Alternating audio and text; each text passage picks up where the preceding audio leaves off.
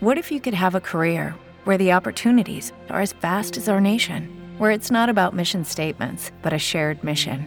At U.S. Customs and Border Protection, we go beyond to protect more than borders from ship to shore, air to ground, cities to local communities. CBP agents and officers are keeping people safe.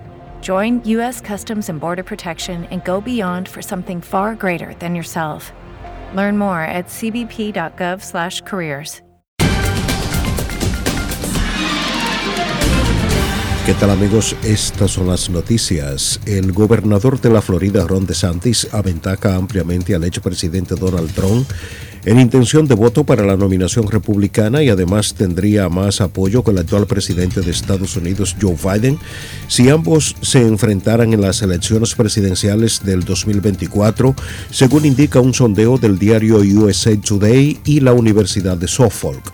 DeSantis aparece con un 56% frente a solo un 33% del expresidente Trump. Un informe del Congreso de Estados Unidos reveló que miles de mujeres encarceladas en prisiones federales han denunciado abusos sexuales por parte de empleados carcelarios en al menos dos tercios de las cárceles federales del país.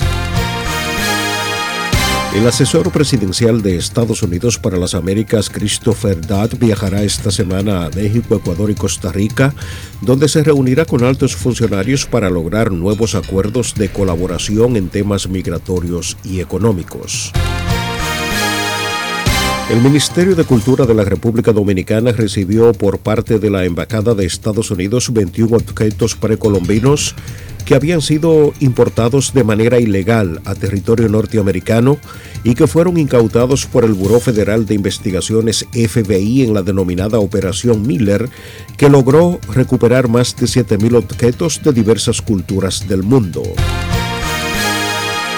La Comisión Europea cree que Ecuador aún no está listo para beneficiarse del régimen de excepción de visas de la Unión Europea según dijo la comisaria europea de Interior, Ilva Johansson. La tensión entre los gobiernos de Argentina y Ecuador va en aumento después que el gobierno de Alberto Fernández solicitara a principios de este mes el asilo político de María de los Ángeles Duarte Pesantes, la ex ministra de Rafael Correa, que fue condenada a ocho años de prisión por corrupción, pero la ex funcionaria permanece refugiada en la Embajada Argentina en Quito desde agosto del 2020.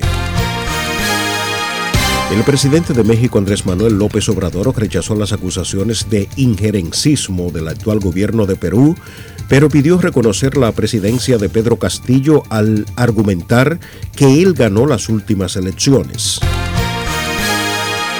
La policía española liberó a 13 mujeres procedentes de Paraguay, víctimas de explotación sexual y que vivían hacinadas en un domicilio de Valladolid, algunas con hijos a su cargo y detuvo a cinco personas. Las víctimas tienen entre 23 y 27 años de edad, mientras que los arrestados son tres mujeres y dos hombres, cuatro de ellos paraguayos y un español.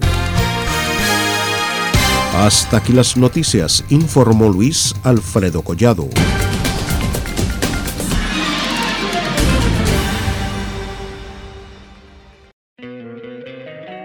encantaría tener 100 dólares extra en tu bolsillo?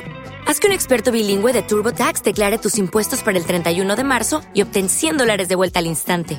Porque no importa cuáles hayan sido tus logros del año pasado, TurboTax hace que cuenten. Obtén 100 dólares de vuelta y tus impuestos con 100% de precisión, solo con Intuit TurboTax.